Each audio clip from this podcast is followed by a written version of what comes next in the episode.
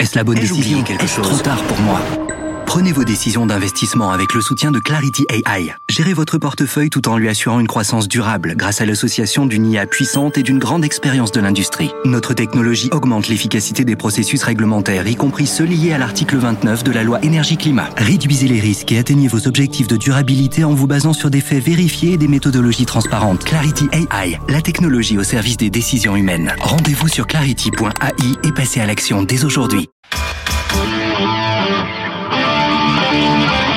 Débat et controverse sur BFM Business. Nicolas Dose accueille les experts. Bonjour et bienvenue à l'actualité économique du jour. On va parler des retraites.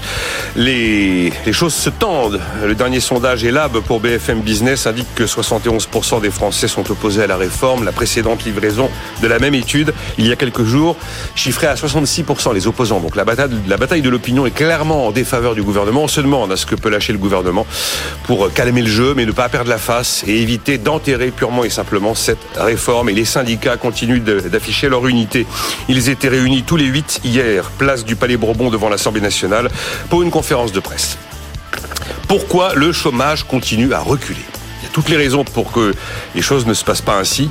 Inflation, hausse des coûts de production, ralentissement de l'activité. Et bien pourtant, les chiffres de Pôle emploi sont sans appel. Moins 3,6% en catégorie A de Pôle emploi au quatrième trimestre. 114 000 chômeurs de moins dans cette catégorie. Bon, en face, les catégories B et C ont monté. Ce qui fait qu'il y a un phénomène de vase communicant. Mais globalement, on est quand même encore dans une dynamique de création d'emplois. Et puis l'INSEE a publié le portrait des ménages français. Alors la moyenne ne veut rien dire. La médiane est à 177 000 euros. Mais si on prend les 10% les mieux dotés, ils dépassent les 710 000 euros. Et si on prend les 10% les moins bien dotés, ils sont en dessous de 4 000 euros. Bonjour Jérôme Dédéian. Bonjour Nicolas. Associé de tous en mesfinances.com, président de Mon Partenaire Patrimoine, conseiller en gestion de patrimoine pour tous. Daniel Lang, bonjour. Bonjour. Chercheur, euh, enseignant en économie à Sorbonne Paris Nord, économiste atterré, membre du Manifeste pour l'industrie. Bonjour Jean-Hervé Lorenzi. Bonjour. Membre du Cercle des économistes, partenaire de cette émission tous les jeudis. Vous présidez l'association pour les rencontres économiques d'Aix-en-Provence. Vous avez coécrit La Grande Rupture, réconcilier Keynes et Schumpeter chez Odile Jacob. Euh, votre avis, Jean-Hervé Lorenzi, sur la réforme des retraites? C'est quand même très mal engagé, là. Il y a une tension sociale très forte, une unité assez rarissime des syndicats, un calendrier de la tension sociale qui est organisé en amont par les syndicats de la SNCF, l'opinion qui se radicalise contre cette réforme, le gouvernement qui ne cesse de donner de l'argumentaire pour essayer de déminer les, les attaques contre son projet. Qu'est-ce qu'il faut faire là? Il faut bien trouver une piste de sortie. Il va falloir lâcher quelque chose. Alors hier, on évoquait ça avec Patrick Artus, notamment, qui disait ben, pourquoi pas dire qu'on abandonne la borne d'âge à 64 ans, qu'on fixe 63 ans et clause de revoyure 2027 pour créer un électrochoc sur cette réforme et faire en sorte qu'on en sorte par le haut. Oui, l'idée de la revoyure est une idée assez astucieuse. Dans la réalité, euh, permettez-moi de le dire, mais euh, l'âge de départ aujourd'hui à la retraite, en moyenne, moyenne, moyenne, moyenne, l'âge effectif, est en effectif, est de 63 ans. De, de même que la, en Allemagne, c'est 64 ans, c'est pas 67 ans. Donc on, est sur des chiffres qui sont souvent un peu euh, mal exprimés. Et euh, alors, en 2027, on sera à 63 et plus 3 mois. Donc je veux dire, c'est vrai que ici ils sont pas bien pris pour arriver à pas expliquer que c'est quand même pas la fin du monde, euh, la réalité. Alors comment peuvent-ils faire? Moi, je crois pas trop à la, la, la clause revoyure et objectivement, si euh, ils reviennent sur cette sur cette affaire, s'ils devaient revenir sur quelque chose, ce serait sur euh, des choses aussi simples que avoir mis pour les jeunes de 20 qui que ah, 24 à 20 ans. Mais ça, ça le, le débat parlementaire. Je rappelle, hein, à 20 ans, c'est 44 années de cotisation, alors que pour tout le monde, c'est 43. C'est vraiment euh, se donner des, des, verges pour se faire fouetter. Il faut qu'ils accélèrent toute la mécanique, ils élargissent l'opération encore plus sur la pénibilité. Mhm. Et puis les mesures d'âge, il faut vraisemblablement aller un peu plus loin. C'est-à-dire? Aller plus loin que quoi? Euh, J'allais dire, euh, fait finalement permettre que les, que les carrières longues euh, soient... Ah non, pardon, que les carrières ah, longues soient, j'allais dire, plus prises en compte. Et puis, vous connaissez ma position, cette affaire de retraite est d'abord et avant tout une affaire de taux d'activité des, mmh. des, seniors. Comme quand on va parler des jeunes, c'est un problème de taux d'activité, c'est le problème de notre pays. Et il faut absolument lancer une grande conférence dans laquelle on va mettre, demander euh, à la CPMI et au MEDEF de prendre ses responsabilités. Quels sont les engagements pour pouvoir, pas uniquement un index qui va donner des résultats dans N années, mais quels sont les engagements que le patronat prend pour garder les gens et pas les virer euh, à partir de 52, 53 ans, parce que c'est ça comme le fond du sujet. Mais euh, l'un des sujets les plus crispants depuis 2-3 jours, au point que même l'U2P pour les artisans et les CPME pour les PME, c'est le fameux euh, début de carrière à 20 ans qui impose 44 années de cotisation. ça, alors ça ne passe pas. Non, mais, c'est idiot. Évidemment que ça va être Mais c'est logique. C'est extrêmement inégalitaire. On commence à travailler plus tard et donc on doit cotiser moins longtemps. Ah non, on cotise pas moins longtemps. Oui, enfin, on celui doit cotiser. Euh, celui qui a commencé à 20 un âge plus tardif, qu'on va cotiser moins longtemps. Ah non, ah non, euh, dans cette réforme. Ah non, Daniel, on, on cotise 43 ans. Oui, peu importe l'âge auquel on a commencé. on cotise 43 ans si on vous garde en emploi, une fois de plus. Ah, mais, euh, non, les gens on... nous expliquent parce que le recul de l'âge de la retraite, bon, en moyenne, on part en retraite à 63, 64 ans déjà, euh, mais euh, avec cette réforme des retraites, tout ce que ça va faire, c'est qu'il y a un certain nombre de gens qui vont encore avoir plus de mal à, arriver à taux plein. Et, d'ailleurs, l'opinion a bien compris qu'il n'y avait pas besoin d'une réforme, que c'était une réforme inutile. D'ailleurs, quand on lit le rapport du corps, euh, il y a quand même des hypothèses. Lequel, lequel, le dernier rapport du corps, euh, il y a quand même des hypothèses héroïques, des taux de croissance nuls. Enfin, euh, voilà. C'est et puis quand on regarde l'opinion, d'ailleurs, c'est extrêmement intéressant. Vous mélangez beaucoup de sujets, Dany Lang, dans votre réponse. Oui, non, mais, non, mais, mais, parce qu'on a peu de temps. Non, mais moi, je veux bien qu'on prenne le temps de détailler. Non, mais on... D'accord. Voilà. Euh, donc, euh, moi, personnellement, comme tous les atterrés, je suis vent debout contre cette réforme des retraites, qui est totalement, totalement euh, inutile, purement idéologique. Et euh, on n'en a pas besoin de cette réforme, et l'opinion l'a très bien compris. Et d'ailleurs, très majoritairement, qui est contre, c'est les jeunes et les femmes, et très majoritairement, euh, qui est pour, enfin moins majoritairement, c'est euh, plutôt euh, des gens qui sont déjà retraités et qui n'ont pas rencontré ce type de problème lors de leur vie active. Donc, et Moi, plutôt des hommes. Je, je, je vois qu'effectivement, on trouve des jeunes dans les cortèges, même quelquefois qui ne sont même pas encore, enfin, qui sont encore à l'école, j'ai envie de dire. mais moi, j'ai envie de... Non, mais Danny Lang, si rien ne se passe sur les retraites, ils sont à peu près sûrs que là, ils n'auront pas de pension. Hein. Oh non, non, ça c'est pas vrai. Bon. Le, le, système, enfin, euh, il suffirait d'augmenter de très peu les cotisations, ah, les cotisations, pour équilibrer le système, ou alors d'arrêter les, les, les, politiques de baisse d'exonération sociale euh, sur les bas salaires, sur les salaires, ou euh, les, les, exonérations de cotisations qui pouvaient éventuellement se justifier au moment du Covid. Moi, j'étais d'ailleurs pour qu'on aide directement les entreprises plutôt que de leur faire des prêts garantis par l'État, mais qui se justifient plus aujourd'hui. Moi, je conseille vraiment. Les prêts garantis par l'État, ce ne sont pas des exonérations. Hein. Oui, c'est de l'argent prêté à, prix préférentiel non, remboursable. Mais hein. justement, justement. Mais, bon, en tout cas, je vois que parmi les pistes pour vous, ce serait plutôt euh, euh, les cotisations. Très, franchement, je conseille aux téléspectateurs ce document qui a été réalisé.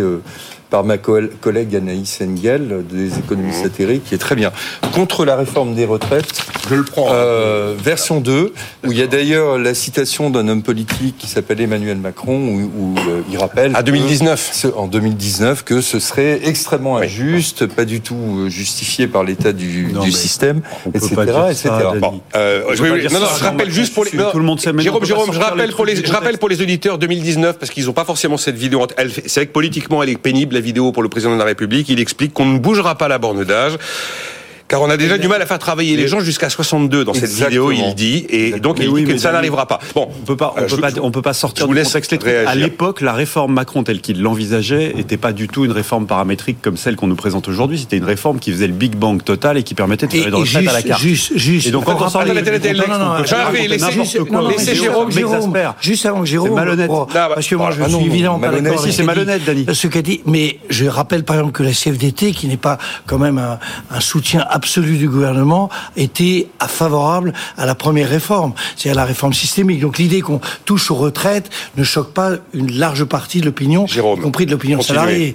Continuez. Euh, ce que vous disiez par rapport, à, vous n'êtes pas d'accord sur le fait que... Oui, je, disais, euh, sur cette affaire-là, il faut faire preuve un peu d'honnêteté. Quand, quand, cette vidéo très pénible qui tourne là, euh, quand Macron sort cette, cette idée que ce serait injuste de, de, de bouger la bande d'âge, à l'époque, il nous présente une réforme, c'était dans son programme, qui est une réforme qui n'est pas une réforme paramétrique classique comme celle qu'on nous propose aujourd'hui, mais une réforme qui était complètement systémique, avec une retraite à points, sur lequel il y avait à la carte, on décidait quand on partait, et c'était même droit, hein, c'était son principe de même droit égal, enfin même cotisation égale même droit. Voilà. Soutenu par la CFDT. À l'époque, oui, soutenu par la CFDT. On a, euh, euh, il a renoncé à cette réforme-là. Donc on revient à une réforme paramétrique normale. Et là, ce qu'on ce qu'on disait tout à l'heure est tout à fait juste. Il y a quelques points qui sont euh, urticants euh, ces points urticants sont des points en fait de bornes d'intervalle ou de cas particuliers où je me retrouve dans le trou qui fait que je vais être un peu plus pénalisé que les autres, etc. Il faut régler tout ça. C'est le cas pour un certain nombre de sujets sur les femmes, c'est le cas euh, pour, pour les carrières longues, etc. Il faut régler ça. Hein. Après, euh, on peut faire dire ce qu'on veut aux chiffres. Il nous manque 40 milliards, public plus privé. Ah, si vous mettez la surcotisation de l'État employeur. Alors après, on peut regretter qu'on n'ait rien fait sur les retraités, donc on ait choisi de ne pas toucher aux retraités. J'ai un, courrier à vous lire. Moi, je pense, comme d'entreprise, je pense qu'on est au bout de ce qu'on demande comme prélèvement à nos entreprises. Donc il faut forcément travailler sur le lien entre la durée d'activité et l'allongement de la durée de vie.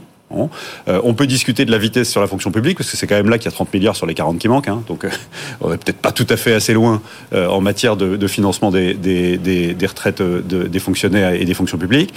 bon, mais il faut la faire, cette réforme. Il faut la faire en, enlevant les points urticants. Et puis, il faut espérer que si on la passe, il y aura un, côté raisonnable des gens qui essayent de, mettre le, pays à feu et à sang, ce qui ne nous arrangerait pas. Parce que je rappelle que le meilleur filet de protection sociale pour les citoyens français, c'est quand même qu'on ait des qui marchent, qui créent de la richesse, qui nous permettent de financer euh, tous nos systèmes. Le problème, c'est que autant l'opinion est en train de, de, vriller du mauvais côté, autant la majorité parlementaire devient incertaine, ce qui n'était pas le cas pour Eric Woerth en 2010. Et c'est là où ça devient juste. Euh, euh, alors allez-y, Daniel. Je veux absolument vous citer un de mes auditeurs. J'aime pas qu'on me traite de, de malhonnête. Non, non, non, mais je, suis pas général. C'était très honnête.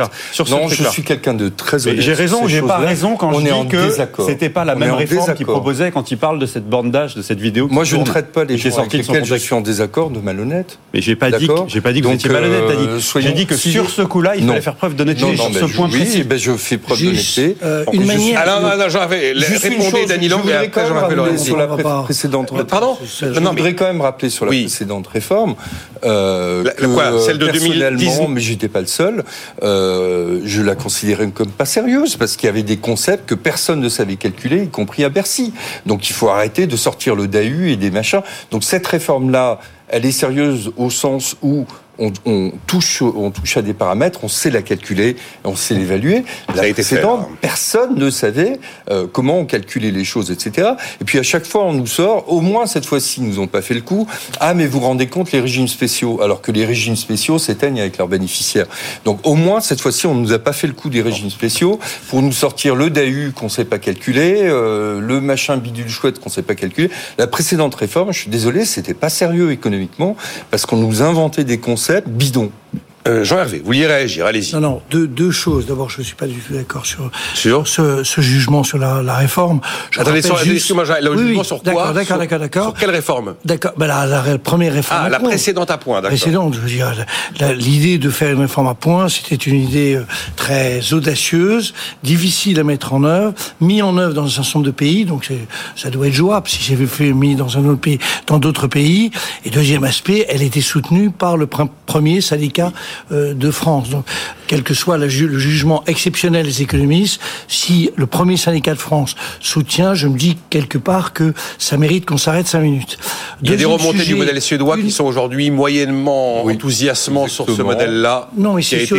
Il n'y a pas d'AU dans le modèle suédois au passage. Bon, alors allez-y, deuxièmement. Non, mais de toute façon, euh, l'idée même qu'on puisse toucher au, au, système de retraite, alors qu'on l'a fait depuis 20 ans, heureusement d'ailleurs, à quatre reprises, gauche et droite droite confondue, tout ça montre bien que au fur et à mesure que l'âge, la durée de vie des gens évolue, on peut adapter quelque chose. Ça n'a rien de, de, j'allais dire, de scandaleux. Deuxième sujet, le vrai sujet, et c'est un moyen peut-être de, de réouvrir le débat autrement que sur cette affaire de 64 ans, dont je rappelle qu'elle est quand même en réalité, c'est pas non plus la fin du monde, c'est de revenir sur les taux d'activité et de revenir. Je rappelle qu'entre à partir de 60 ans, il y a à peine un tiers des, euh, des, des, femmes et des hommes qui sont en activité, ce qui évidemment euh, pose un problème parce que c'est vraiment absurde. À la fois les gens se vivent comme étant, euh, j'allais dire, des assistés, le, on crée pas de richesse. Enfin, tout, tout, tout ça ne fonctionne pas et ça, c'est la responsabilité du Medef et de la CEPMI. on peut, oui, juste, si me permet. Alors, Daniel Angalizi, pour compléter ce que vous disiez, Jérôme c'est exactement la raison principale pour laquelle, personnellement, je suis comme les syndicats, pour une fois, vent debout contre cette réforme euh, des retraites, parce qu'on sait très bien que ça va dire, euh, ça va signifier pour nombre de retraités une baisse parce qu'il sera encore plus difficile d'atteindre la retraite à taux plein que ça ne l'est déjà aujourd'hui. Donc euh, voilà, il y a un moment, euh, si on était au plein emploi, si c'était fantastique, si on avait 2% de chômage de catégorie A, B et C confondus, je serais totalement d'accord pour reculer l'âge légal. On en est très loin. On a 5 millions de chômeurs dans ce pays et la plupart des gens, on ne les laisse pas aller jusqu'à 64 ans. L'un des grands arguments effectivement des opposants à la réforme est de dire que comme beaucoup de gens ne parviendront pas à boucler une carrière complète, mécaniquement, ils auront des pensions ah bah oui, J'ai un auditeur, j'ai un auditeur qui réagit. L'argument de Danny Lang qui préconise d'augmenter les cotisations et de revenir sur les allègements de charges dans un pays où les prélèvements obligatoires sont les plus élevés m'ont transformé en auditeur atterré. Ah, oui. Franchement, on croit encore à ces vieilles lunes, m'écrit ah, Robert. Deux sujets. Moi, j'ai un, euh, sujet, euh, un, sujet sans faire de philo. J'ai un sujet anthropologique qui est que euh, tout le débat tel qu'il est en train de se cristalliser est un débat qui a l'air de dire que le travail c'est mal, c'est un truc à éviter. Alors là, c'est un sujet de oh non, donc ça, non, non, mais je, oh je, pas ça. Dire. Mais si, il y a un peu je suis le premier à défendre le travail plutôt. La deuxième, la deuxième chose, et Nicolas, vous, vous le pointiez tout à l'heure, et c'est très vrai. Euh, euh, moi, je connais bien les, les grosses boîtes françaises, d'accord, grands groupes internationaux dans le SBF 250, enfin les premières capitalisations, etc. C'est des boîtes dans lesquelles on essaye, ou on a essayé historiquement, de se débarrasser des gens à partir de 45 ans. C'est-à-dire que le plan senior de ces boîtes-là démarre à 45 ans. Ça, c'est pas bien.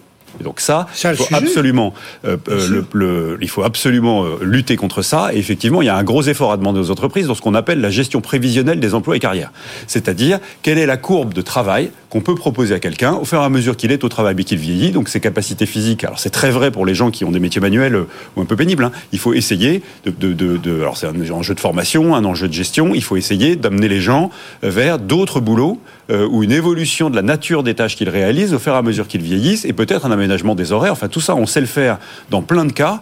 Il n'y a aucune raison pour qu'on n'y arrive pas. Il faut en avoir la volonté, parce que Il faut en avoir la volonté. Et c'est quand même un truc de grand groupe. Il faut quand même le dire. C'est un truc de grosse boîte plus ah qu'un truc de PME. Dans les ah, PME, euh, on s'élève votre retraite euh, le jour où vous, le jour ah, Mais ça, on est d'accord. Mais le, il faut en avoir la volonté. On est d'accord. Il faut, il faut, mais il faut en avoir la volonté. Il semblerait. Moi, j'en parlais hier avec mes invités. On est quand même un cas particulier en France sur la difficulté qu'on a à faire travailler les plus âgés, plus vieux. Non, mais ça, c'est des pays où le taux d'emploi des seniors est supérieur. C'est vrai. Sachant que l'ordre de grandeur, l'ordre de grandeur. Ce, qui, ce que euh, montre, ce que nous nous avons fait, c'est euh, les calculs l'ordre de grandeur assez connu. Moi, je veux bien que la Suède ait des doutes sur son système. Moyennant quoi, si on avait le même taux d'activité que les Suédois, on aurait 1 700 000 personnes de plus qui travailleraient, ce qui veut dire environ 2 points de PIB de plus. Et c'est de l'argent qui, c'est de la richesse qui peut être répartie entre tous, y compris pour les, pour les retraités. J'ajoute juste pour, euh, mon ami, euh, que euh, de toute façon, les quatre réformes euh, qui ont été mises en œuvre à partir de celle de 93 de, de Balladur vont frapper durement les, les, les retraités. Mhm. Je veux dire, c'est il n'y a pas besoin de cette réforme-là pour que ça pour que ça baisse. Hein. Tout à fait. C'est euh, pour ça qu'il ne faut pas en rajouter. Euh, L'histoire. et, et, et d'ailleurs, au passage, personnellement, euh, j'étais pas un fan de ces réformes, mais euh, je, je, trouve que quand même, elles étaient plus nécessaires au vu de l'état du système et des prédictions, que la réforme actuelle, qui est totalement inutile. Et, même, il y a même des députés de la majorité qui reconnaissent que c'est euh, le, c'est le coup de trop dans la fourmilière sociale. Donc, euh, c'est pas pour rien quand même. Ils se rendent bien compte que c'était pas l'un des l'un des sujets probablement les plus complexes, c'est l'histoire de l'emploi des seniors, Jérôme Dédéon. Eh Alors là, il y a certains qui disent que ce fameux index senior, c'est bien joli, mais comme il n'est pas assorti de sanctions, ça ne sert à rien. Bah oui. Est-ce que la bonne volonté du tissu entrepreneurial français et des grands groupes fera qu'on trouvera la solution ou faut-il en passer par de la contrainte et Moi, de je peux vous dire, bah, là, je peux, je peux parler en tant que patron de PME. Hein, j'ai quelques boîtes. Mhm. Euh, ce que j'essaye de faire dans mes boîtes, parce que j'ai eu, mes premiers traités. Ah, évidemment, quand, quand j'ai monté ma première boîte et que j'avais 30 ans, euh, euh, la moyenne d'âge, enfin, j'embauchais pas de seniors, ça c'est sûr. et je, à la limite, je le regrette parce que j'aurais dû le faire. Bon. En tout cas, j'ai vécu mes premiers départs en retraite dans mes boîtes là. Qu'est-ce que j'ai demandé aux gens de faire sur la fin de leur carrière, les dernières années? Je leur ai demandé de consacrer beaucoup de temps à transmettre aux plus jeunes. Et donc, il y, a, un enjeu de transmission du capital intellectuel des savoir-faire, mmh. qui est quelque chose qu'on peut prendre en compte dans la gestion des carrières des seniors et qui peut avoir une énorme utilité pour le PIB, pour le coup. Hein, si on est vraiment. Euh, parce que perdre un savoir-faire, parce que quelqu'un s'en va avec une compétence, euh, euh, quelle qu'elle soit, technique, manuelle, une compétence intellectuelle, une, compréhension de la matière. mais c'est vrai aussi dans la fonction publique. Hein, dans la fonction publique, de temps en temps, vous avez quelqu'un qui part, je connais bien le ministère du Travail, parce que j'ai beaucoup d'interactions avec lui dans mes boîtes. De temps en temps, vous avez quelqu'un qui part et c'est un pan entier 细 de compétences qui s'en va. Mmh. Et là, vous vous retrouvez avec des jeunes, et à la limite, c'est vous qui les reformez. C'est-à-dire, c'est vous le client de l'administration qui allez reformer les jeunes qui ont pris la suite de l'ancien, qui savait, avec qui on avait le dialogue, les liens, euh, qui était capable de faire jurisprudence, etc.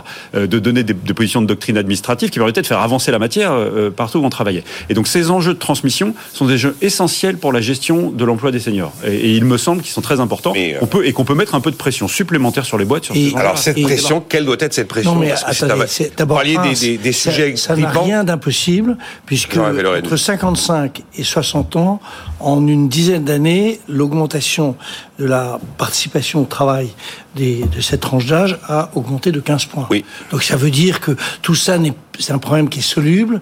Simplement, euh, pour le moment, c'est un, c'est culturel. En réalité, je me suis beaucoup interrogé pour quelle raison cette affaire de retraite était si compliquée dans notre pays, parce qu'elle est quand même très compliquée. Oui. En fait, ça démarre curieusement, je pense, au moment de Raymond Barre, les pré-retraites en 75. On a mis un million de personnes, qui étaient d'ailleurs euh, souvent des cadres euh, très bien euh, lotis, et qui se sont retrouvés, j'allais dire, à 52 ans, 53 ans, à la retraite. Et c'est évidemment, à l'époque, les régimes de pré-retraite étaient des régimes publics. C'était nous qui payons leur, leur, retraite. Et à partir de ce moment-là, on a commencé à considérer qu'il fallait sortir les gens assez tôt. C'est absurde. Je, je, j'ai à Jérôme qu'il faut pas cantonner les gens d'ailleurs simplement à une sorte de tutorat, parce que ils ont l'impression d'être les gens qui sont des euh, travailleurs de seconde zone. Non, je veux dire, les gens dans les autres pays continuent à avoir des activités, et si c'est des activités qui sont pénibles, etc., il faut évidemment une pause. Euh, considérer que ce sont des, des carrières longues et qu'il faut les sortir. Il y a un sujet dont on n'a pas parlé, mais il y a eu énormément de réactions d'auditeurs là-dessus depuis que nous parlons de ces retraites, c'est le fait qu'effectivement aucun effort n'est demandé aux retraités les plus aisés. Alors justement, j'ai reçu un courrier, je vous en ferai part dans un instant parce qu'il est illustratif de ce que je reçois assez régulièrement. On marque une pause. Si vous voulez dire encore un mot des retraites, on pourra. Euh, mais je veux absolument qu'on parle du chômage. Parce qu'il euh, y a un moment où les économistes euh, n'arrivent pas forcément totalement à apporter des explications parfaitement rationnelles pour comprendre pourquoi on continue à créer des emplois et pourquoi le chômage continue à reculer dans l'instant économique que nous traversons. À tout de suite.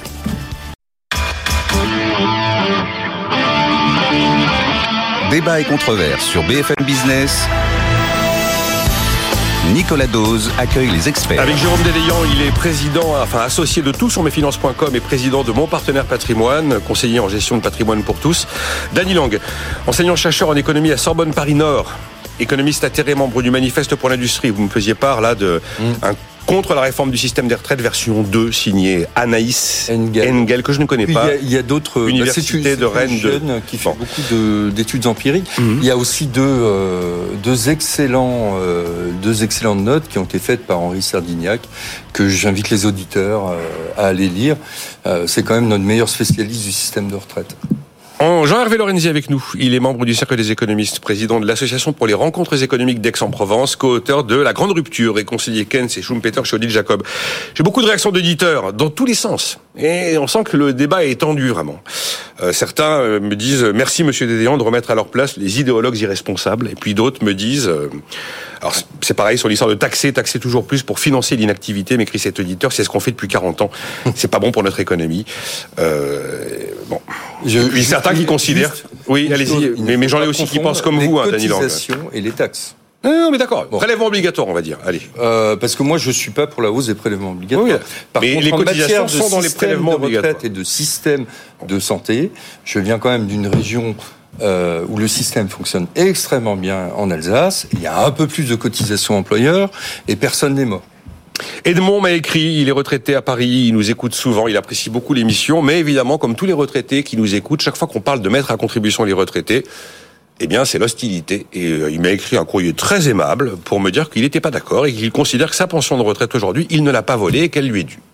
Ah bah il a cotisé, donc il a droit à sa retraite. Et c'est ce que disait Bruno Le Maire récemment en expliquant qu'au grand jamais on irait chercher de l'argent chez les retraités. Alors, Jean Lorenzi, il a raison, euh, Edmond bah, Les pensions baissent quand même, hein, tendanciellement. Hein. Bon, pardon. En, l'occurrence, je vais garder le montant, mais il me donne le montant de sa retraite. il n'est pas un retraité pauvre, Edmond. Je pense, je pense qu'on va être un tout petit peu prospectif. Là où il va falloir taxer les retraités, ça, c'est une vraie décision. C'est pas sur l'histoire des retraites. Plus près du micro, Jean. C'est pas sur l'histoire des retraites. C'est, on va se trouver confronté, on va se retrouver confronté avec un, un, sujet qui financièrement est beaucoup plus important que celui de la dépendance. Euh, et moi, j'ai toujours considéré qu'il y avait quatre, quatre, au fond, quatre générations. Euh, et dans la génération des retraités, il y en a deux. Il y a le, le, le, retraité qui est en bonne santé, en gros de 60 à 75 ans. Et puis après, le, les, les, phénomènes de dépendance qui sont de l'ordre, d'après nos calculs, d'une trentaine de milliards. Et là... Annuel, hein Annuel. Mmh. Et ça, c'est vraiment j'allais dire plus important quantitativement que ce que les débats sur les retraites. Et sur ce point-là, ça me paraîtrait normal que les, l'ensemble des retraités soient mis à contribution sur les sujets de dépendance. En fait, aujourd'hui, ce sont les euh, gens qui ont entre 45 et 60 ans qui s'occupent en aidant de leur euh, des personnes dépendantes. Il va y avoir une accélération du phénomène pour des, des aspects démographiques et évidemment, ce sera euh, un objet de contribution.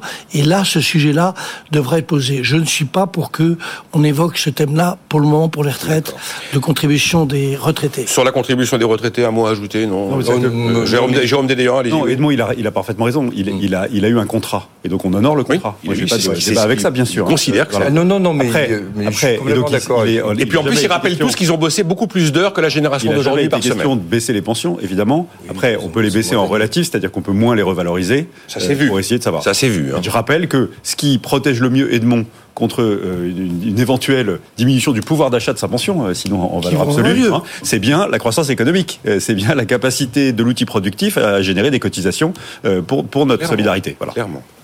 Non, non, non, mais un mot et on passe. Hein. On a cotisé. C'est un, c'est pas justement, c'est pas des taxes, c'est un revenu socialisé différé. Il a parfaitement raison de, de, de dire ça. Et d'ailleurs, moi, je pense pas qu'on devrait faire peser la dépendance sur les retraités. Euh, je pense ah, que justement. Euh, le sujet du patrimoine qu'on va évoquer tout à l'heure, c'est l'occasion de revenir sur ce que souhaitait euh, finalement les pères fondateurs du libéralisme. Avec quoi je suis pas d'accord, mais enfin les pères fondateurs du libéralisme, ils étaient quand même pour la taxation quasi intégrale de l'héritage. Je suis pas pour la taxation intégrale de l'héritage, mais il y a un vrai sujet de répartition du patrimoine. Il y a autant d'opposition à la taxation de l'héritage qu'il y a d'opposition à la réforme des retraites. Oui, euh, oui. Le, je, voudrais les, les, retraites sont beaucoup mieux réparties que le patrimoine. Bon, je voudrais qu'on en dise un mot effectivement, mais je veux surtout quand même pas eu du chômage. Voilà les chiffres publiés par Pôle Emploi. Attention, on ne parle pas du taux de chômage de l'Insee. Hein. On parle bien des entrées-sorties à Pôle Emploi. Ça n'est pas la même statistique. Mais bon, quand les deux statistiques vont exactement dans le même sens, ça veut dire que la dynamique est forte. Voilà, ça a baissé, ça a baissé au quatrième trimestre de 3,6%. Il y a eu 114 000 chômeurs de moins en catégorie A pour la France entière au quatrième trimestre. On est au niveau le plus bas depuis 12 ans. À l'inverse, on peut remarquer qu'il y a eu plus 39 200 chômeurs en catégorie B, les gens qui ont travaillé moins de 78 heures dans le mois. Il y a eu plus 34 400 chômeurs en catégorie C, les gens qui ont travaillé plus de 78 heures dans le mois. Donc il y a eu quand même un phénomène de vase communicant, mais si on prend les ABC, on est sur une baisse de 0,8%, soit 40 900 personnes de moins. Objectivement, Jean-Hervé Lorenzi, quand je vois ces chiffres, quand je les vois depuis plusieurs mois, on a une dynamique du marché de l'emploi qui défie un peu les économistes. Et on se demande parfois pourquoi le chômage continue à reculer avec de l'inflation, avec des coûts de production, avec des incertitudes, avec de la croissance qui ralentit. Non, je, je renvoie d'autres chiffres qui sont ceux prospectifs d'Adeco et de Manpower. Oui, je l'ai et les chiffres sont très impressionnants. Euh, alors, ils sont, comme tous les chiffres euh, prospectifs, faux. Euh, dans leur, mais pas l'ordre de grandeur est quand même important. Ce sont les dynamiques qui pour comptent. 2000, Pour 2023, Adeco, euh, je suis pas payé par Adeco, je tiens à le préciser, sort euh, un chiffre de 4 millions et demi de création de postes de travail. Alors, ce sont des, il y a un problème majeur de savoir si ce sont des, euh, des, des, des, postes que les gens ont envie d'accepter. Donc, c'est un, c'est vraisemblablement ça le sujet pour poursuivre. Mais il faut bien comprendre que depuis 5 ans, 4 ans, parce que sinon ça va faire politique. Nous sommes, la France, et sur une trajectoire de création d'emplois qui n'a rien à voir avec ce que nous avons connu dans les 30 dernières années, rien à voir. C'est vrai. On va vers le plein emploi. On va vers le plein emploi pour peu qu'on soit capable de un, améliorer euh, pour toute une série d'emplois, et on parle toujours de la restauration, parce que c'est emblématique, les 700 000 emplois, dans les 4 millions 5 de la déco, il y a 700 000 emplois dans la restauration.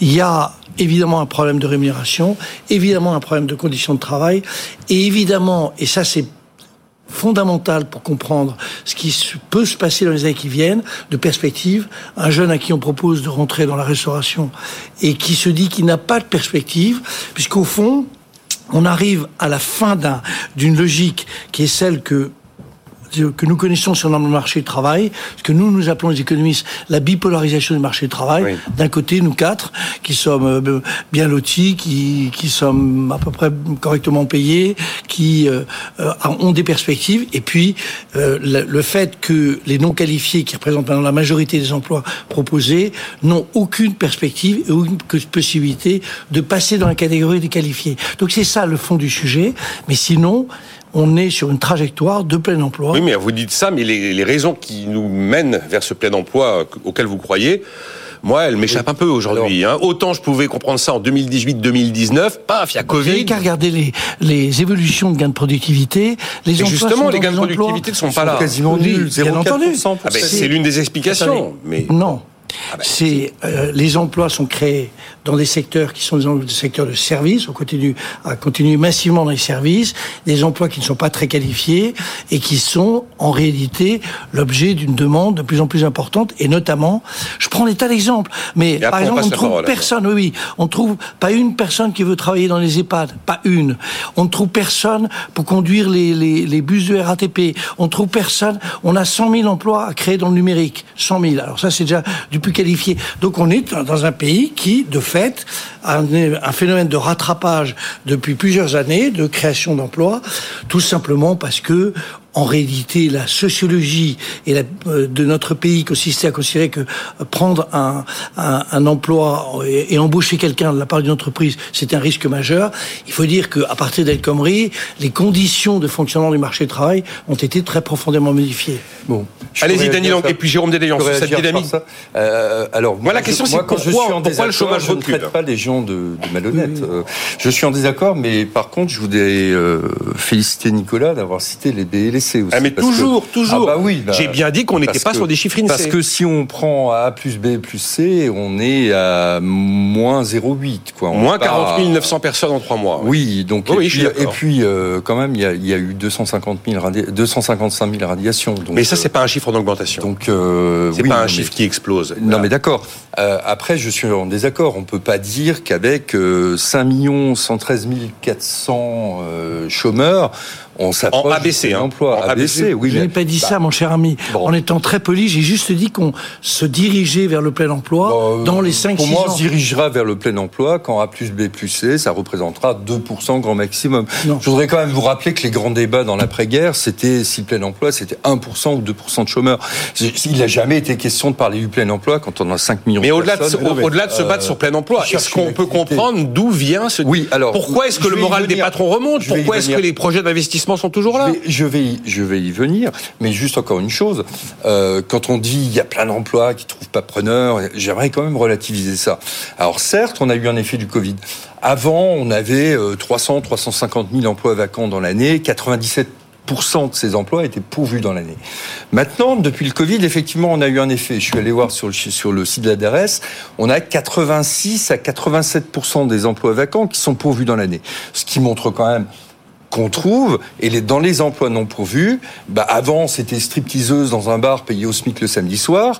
Maintenant, on a quand même des emplois dans la restauration, effectivement, des chauffeurs, etc. Mais c'est pas ça qui va, même si on arrivait à forcer les gens à prendre des emplois euh, pas sympas et mal payés, c'est pas ça qui va résoudre le problème du chômage.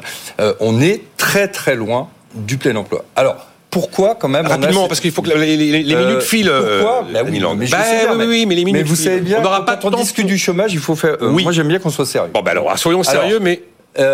donc, sur moi, c'est très simple. Il y a quand les anticipations des entrepreneurs mm. sont positives, vous pouvez mettre tout ce que vous voulez derrière.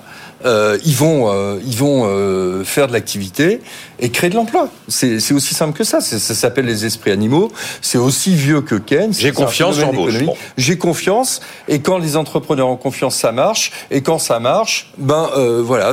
Mais, mais franchement, moins 0,8, c'est pas non plus, c'est pas non plus la victoire. Si on regarde, si, on regarde sur l'ensemble de l'année, on n'est pas aux États-Unis ou au Japon. Hein. Je suis d'accord. Si on regarde sur l'ensemble de l'année, mince, où est-ce que j'ai mis ce chiffre? Moins 9,3 en 2022 en catégorie A. En, catégorie, A, ça fait 312 100 demandeurs d'emploi en moins en oui, mais un euh, quand il faut faire abaisser, parce que si les gens, même ayant un petit boulot, continuent de euh, chercher, il y a des raisons il faut surtout attendre le taux de chômage de l'INSEE, qui je considère comme étant le chiffre vraiment, euh, je veux dire, le chiffre clé du marché de l'emploi. L'entrepreneur de euh, base, Jérôme Il faudrait rajouter, euh, pour compléter le j'ai confiance, j'embauche, j'ai confiance, j'embauche, si les conditions de fluidité entrée-sortie de ma boîte des gens que j'embauche, s'ils font l'affaire, pas l'affaire, etc., sont, sont convenables, et je pense qu'elles sont désormais convenables. Voilà. Et donc ça change tout dans le prisme entrepreneuriale euh, des patrons. Et donc ça, cette fluidité qu'on a réintroduite, hein, parce que quand vous bouchez un tuyau à la sortie, c'est rare qu'il se remplisse euh, à l'entrée, quoi. Et donc là, on a là vraiment l'image, elle, elle, est courue, mais euh, quand, quand c'est fluide des deux côtés, bah, vous n'hésitez pas à embaucher parce que vous savez que ça peut sortir facilement. Ça, c'est la première chose. La deuxième chose, c'est une remarque d'écolier ou d'ancien écolier. Quand j'étais jeune, dans mon manuel de sciences économiques et sociales, on disait que le chômage, le taux de chômage incompressible en France, c'est ça qu'on nous faisait apprendre hein, en seconde, première, terminale, était de 4% de la population active. Et, et ben, 4% sur cette on va enfin en avoir le cœur net. Est-ce qu'il est à 1 Est-ce qu'il est à 2 Est-ce qu'il est à 7 Le plein emploi, euh, c'est 3,5 4 Pour moi, le plein emploi, c'est à 4% Et euh, évidemment. Pour vous, le taux de chômage incompressible, euh, Daniel Pour moi, le chômage incompressible, ça n'existe pas.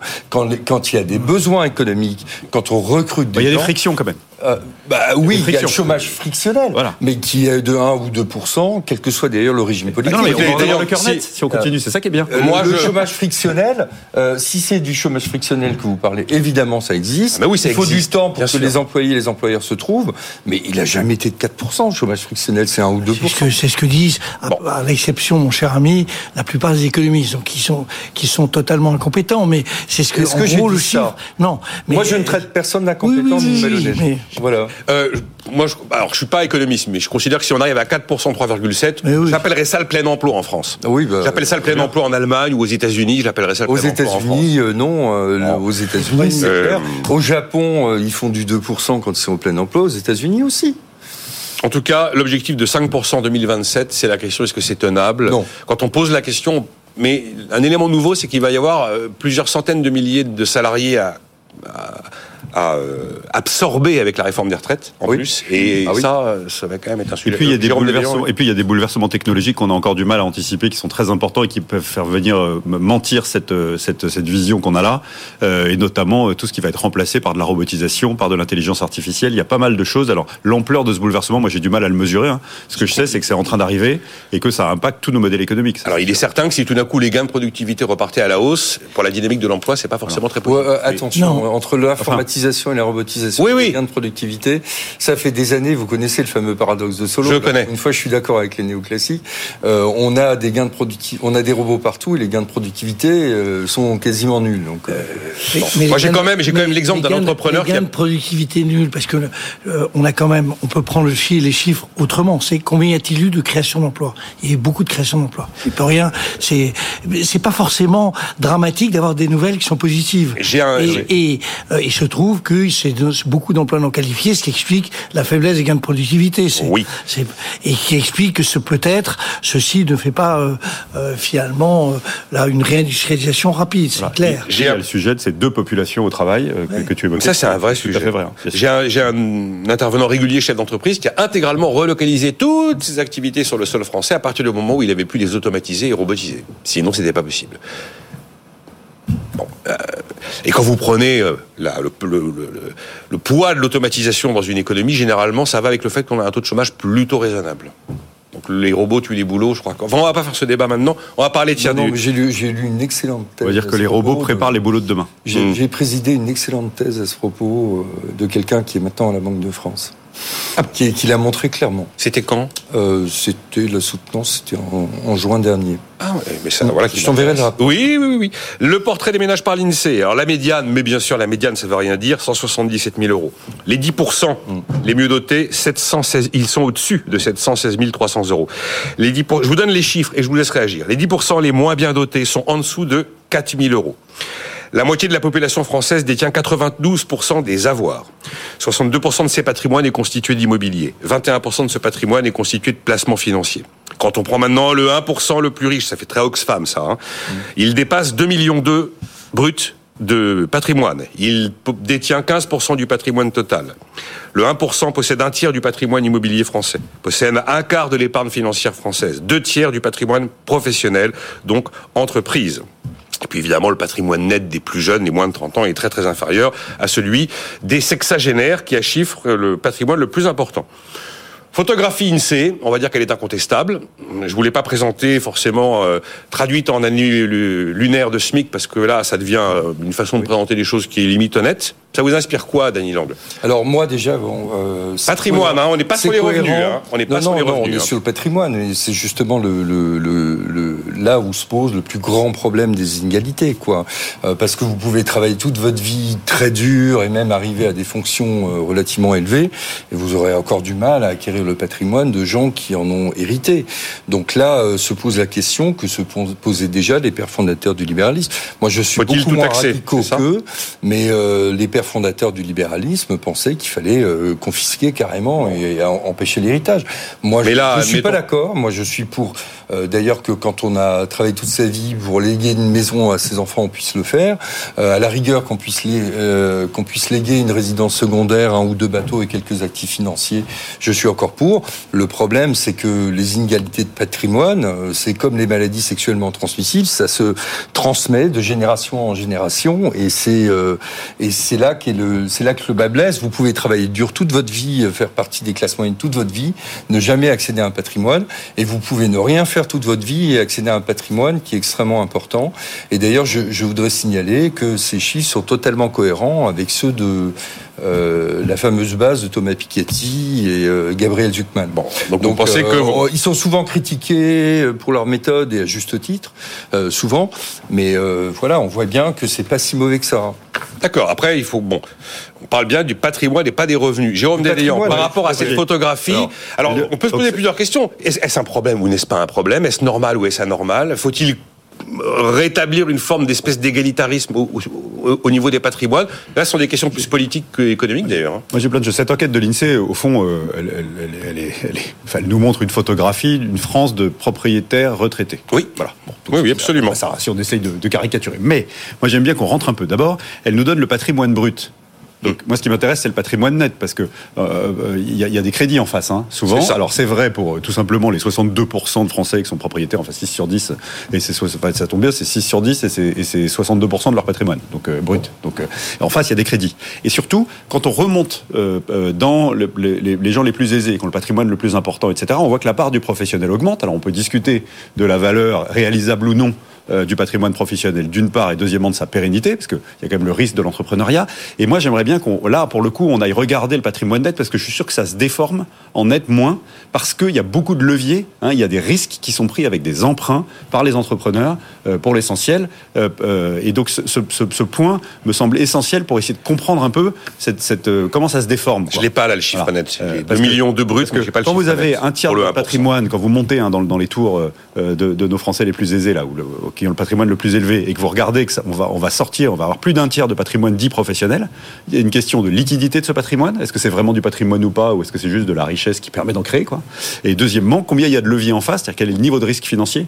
Qui est pris en face, qui, qui change complètement la donne en termes de, de risque. Hein. Voilà. Donc là, c'est vraiment un raisonnement de bon sens d'entrepreneur. J'aimerais bien qu'on creuse un peu cet aspect brut net avec la déformation au fur et à mesure qu'on remonte sur les patrimoines les plus aisés. C'est important quand on parle de patrimoine professionnel parce que on dit quand on fait la photographie à la Forbes des, des, des gens les plus riches, euh, il y a une bonne partie de ce patrimoine, il est composé effectivement de, euh, de valeurs mobilières parfaitement volatiles.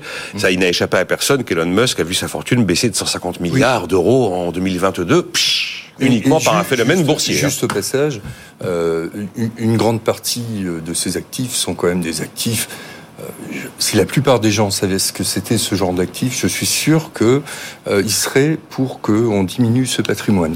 Euh, parce que produits dérivés complètement fous. Euh, oui, enfin là, en l'occurrence, c'est l'action Tesla.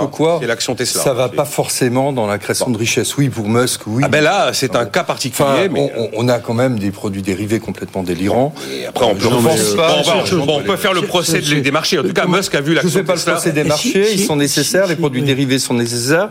Je dis juste que dans ces hauts patrimoines, il y a des produits dérivés complètement délirants qui servent strictement à rien. Jean Hervé. Voilà. Alors moi, par je, rapport à ça, compléter, quelle, compléter, quelle, quelle, réflexion Ce qui moi me frappe le plus, c'est euh, l'aspect intergénérationnel, c'est-à-dire que 60% de l'épargne financière est en réalité détenue par euh, les plus de 60 ans, ce qui évidemment pose un problème.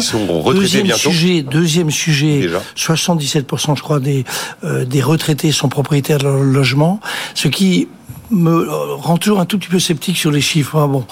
Et troisième sujet, euh, évidemment, l'allongement de la durée de vie fait que les retraités, euh, le, les héritages ont lieu en réalité entre des gens de mettons de 80 ans pour des gens de 60 ans. Ça on l'a dit, on, l'a souvent dit, oui. Énorme difficulté pour les jeunes euh, de de pouvoir tout simplement avoir accès à un logement euh, et pouvoir accéder et, et acheter. Donc c'est ça le le sujet moi qui me. France Stratégie a fait une note sur ce sujet, ouais. proposant des choses très concrètes. Hein. Et donc je suis, je trouve, je suis pour une fois d'accord avec euh, mon camarade, je trouve que le, le, le sujet de l'héritage est un vrai sujet. Euh, en réalité, est-ce qu'il faut par tous les moyens favoriser les donations, ce qui permet de faire sauter d'une génération, la génération de 80 ans vers la génération des 30-40, qui ainsi pourrait avoir accès à l'achat d'un logement, ce qui est quand même un, un, très très gros problème. Voilà. Donc c'est plutôt ça qui me, me chagrine que inlassablement s'interroger sur le 1% le plus riche. Je, je, malheureusement. Voilà. quoi, je, je, conseille quelques. Euh, Jérôme Déléant. Je conseille quelques patrimoines fortunés avec mon équipe. Je les vois pas bien la détention de produits dérivés en direct par ces clients-là, mais c'est pas grave. Euh, ce que je voulais dire, c'est que le, sujet de la succession, le, le, sujet de la bon, succession est essentiel. On a deux minutes en fait, 50. on a deux enjeux. Un, premièrement, les successions, en fait, l'essentiel en nombre des successions en France ne sont pas taxées. On peut faire mieux, on peut remonter les plafonds. C'était un engagement de Macron, il l'a pas fait tout de suite. Euh, C'était d'ailleurs chez quasiment tous les candidats. Euh, ils voulaient remonter les plafonds d'exonération de droits de succession. On a 8, 8 successions sur 10 qui sont pas taxées en France. On peut remonter un peu euh, le, les, les, plafonds pour que ce soit encore plus vrai. Ça, c'est la première chose. La deuxième chose, c'est le sujet intergénérationnel. Je ne peux pas être plus d'accord que ça. Il faut qu'on puisse faire en sorte que on arrête d'avoir des gens de 70 ans qui héritent de gens de 92 ans. C'est ça le sujet. Et certains vous diront, que, il ne faut pas que ça reste en que, famille, il faut que ça profite pour à tout que le la monde. mobilité des patrimoines. Non, non, on saute une génération. Oui, mais sauter une génération, mais ça reste en famille. Ah, bah oui. Ah ben voilà. Bah oui, mais non, mais l'héritage, par nature, c'est sa définition. Ah, bah oui, ça s'appelle ah, le, bah, le, code civil. C'est voilà. Bon. bon. Et donc, et il n'est pas illégitime euh, de, de, vouloir transmettre aux siens euh, ce qu'on a accumulé pendant sa vie. Il n'y a pas de débat ou ce qu'on a reçu, puisqu'il y, y, a un sujet de transmission. Puis, en tout cas, ce qui est très clair, c'est qu'il faut que des gens euh, âgés puissent sauter une génération dans les mêmes conditions d'exonération que quand ça va juste à la génération du dessous. Et éventuellement, en collatéral, euh, neveux, nièces, etc. Quand, quand vous avez des gens qui ne sont pas mariés, qui n'ont pas eu d'enfants, ils peuvent avoir des neveux et nièces. Il faut vraiment fluidifier ça pour que ça descende dans les tours, dans les plus jeunes. Que ça, que ça alors je, je vais utiliser un mot que Denis va détester, que ça déverse l'héritage chez les plus jeunes et, euh, et euh, en, bonjour, en Bonjour l'opinion publique. Parce que ah là, ben ça, là c'est euh, pas les 72% de retrues. Si on touche pas au marginal, si on remonte un peu les plafonds, l'héritage, c'est pas facile. Non, non, si, si on touche pas au, au marginal, qui est très taxé. Hein. On, est très taxé en marginal sur les ah, sur les, Quand on est taxé au marginal, oui, c'est tout le monde, pour les plus modestes, et qu'on permet de faire ce déversement intergénérationnel, on a une réforme qui est parfaitement populaire. Elle n'a rien de scandaleux.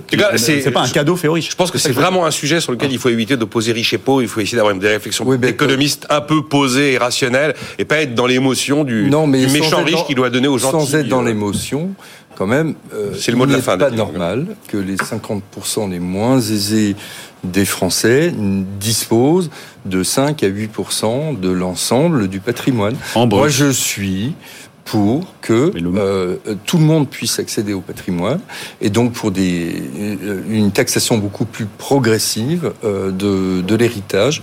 Je ne trouve pas normal que les gens des classes moyennes qui héritent ne payent plus rien euh, voilà, je, le dis, et, j'ai moi-même hérité euh, récemment comme classe moyenne. Je m'attendais enfin à payer des impôts comme les riches. Je n'ai strictement rien payé.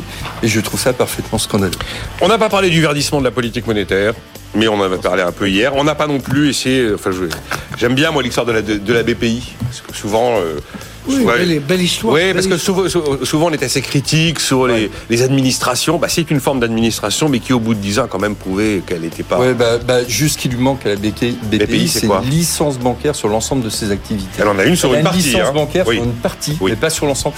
franchement, ce serait une bonne idée de lui donner la licence bancaire sur l'ensemble de ses activités. Oui, oui, Parce qu'elle fait beaucoup de choses intéressantes. Mais c'est intéressant aussi de voir que c'est un, établissement public qui répond à une logique de marché comme une banque commerciale sur une partie de son activité. Bon, on n'a pas le temps, c'est pas possible. Il faut bien garder des sujets pour les émissions suivantes. Mais oui, oui, oui. Oh, bah, j'en ai plein. J'ai ah, oh, je vais essayer de faire la légalisation du cannabis parce que là, le CESE a dit qu'ils étaient d'accord. Moi, j'adore ce oui, Mais le CESE, ils fument tous, non Non, pardon.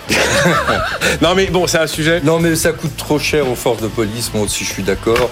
Ça coûte cher. On court après des fumeurs de joint. C'est fini. Chose à faire. C'est fini, c'est fini. Merci Dali Lang, Jean-Hervé Lorenzi et Jérôme Dédéan. Rendez-vous demain, 9h.